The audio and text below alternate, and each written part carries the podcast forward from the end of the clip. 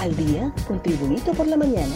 A continuación, la actualidad informativa nacional e internacional este 30 de mayo del 2023. Inundaciones y varias viviendas dañadas dejan las lluvias en la capital de Honduras.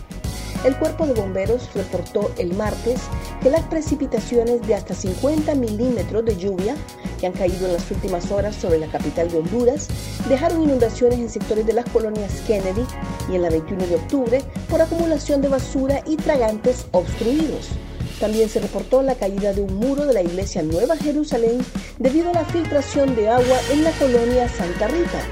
Además, informaron sobre la caída de un árbol a la altura de Teletón y un bus atrapado por inundación en la zona conocida de la colonia La Cañada. Investigan red de tráfico de licencias. Una investigación se encuentra en marcha en la Secretaría de Seguridad y el Ministerio Público en relación a supuestos actos de corrupción en el manejo de fondos para la adquisición de material de impresión de permiso de conducir en la Dirección Nacional de Vialidad y Transporte y extravío de armas y municiones. Es oportuno aclarar que los hechos se originaron en la pasada administración durante la pandemia, por lo que las actuales autoridades de seguridad mantienen una política de colaboración y puertas abiertas, detalla un comunicado de seguridad. Honduras entre los puntos críticos del hambre por la fuerte sequía. La inseguridad alimentaria aumentará en Centroamérica debido al fenómeno de El Niño, alertó la Organización de las Naciones Unidas para la Agricultura y la Alimentación y el Programa Mundial de Alimentos. El Salvador, Guatemala, Honduras y Nicaragua serán los más afectados según las previsiones de la FAO que alertan sobre el impacto del niño en la producción agrícola que llevará a un aumento en los precios de los alimentos. Un repaso al mundo con las noticias internacionales y Tribunito por la mañana. Dos organizaciones humanitarias condenan ataques contra la Iglesia Católica en Nicaragua.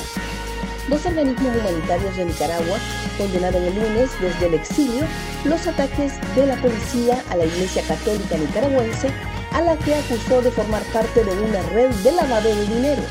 En una declaración, la Comisión Permanente de Derechos Humanos de Nicaragua, con sede en Miami, Estados Unidos, consideró que la dictadura intenta golpear la moral de la Iglesia al congelar sus cuentas bancarias y acusarla de lavar dinero.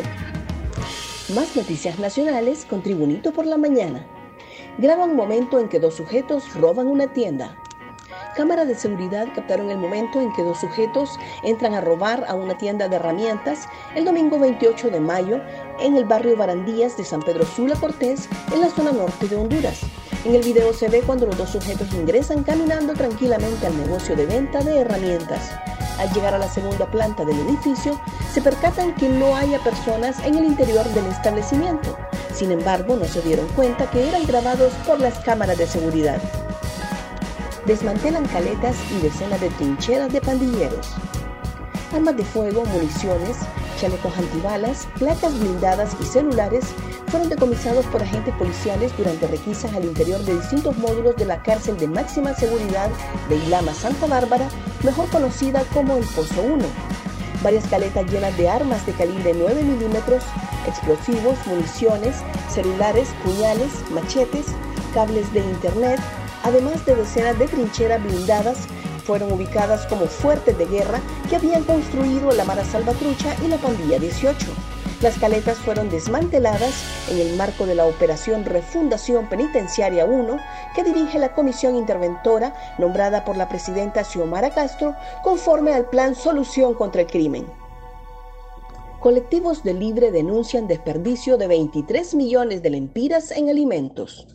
Los colectivos del Partido Libertad y Refundación Libre denunciaron el desperdicio de 23 millones de lempiras en comida vencida en la alcaldía municipal del Distrito Central de parte de un grupo de funcionarios. La denuncia fue interpuesta por el denominado colectivo Territorio Emo Sabdo a través de un informe remitido el pasado 23 de abril al secretario general del partido, el expresidente Manuel Zelaya Rosales. Gracias por tu atención. Tribunito por la Mañana te invita a estar atento a su próximo boletín informativo.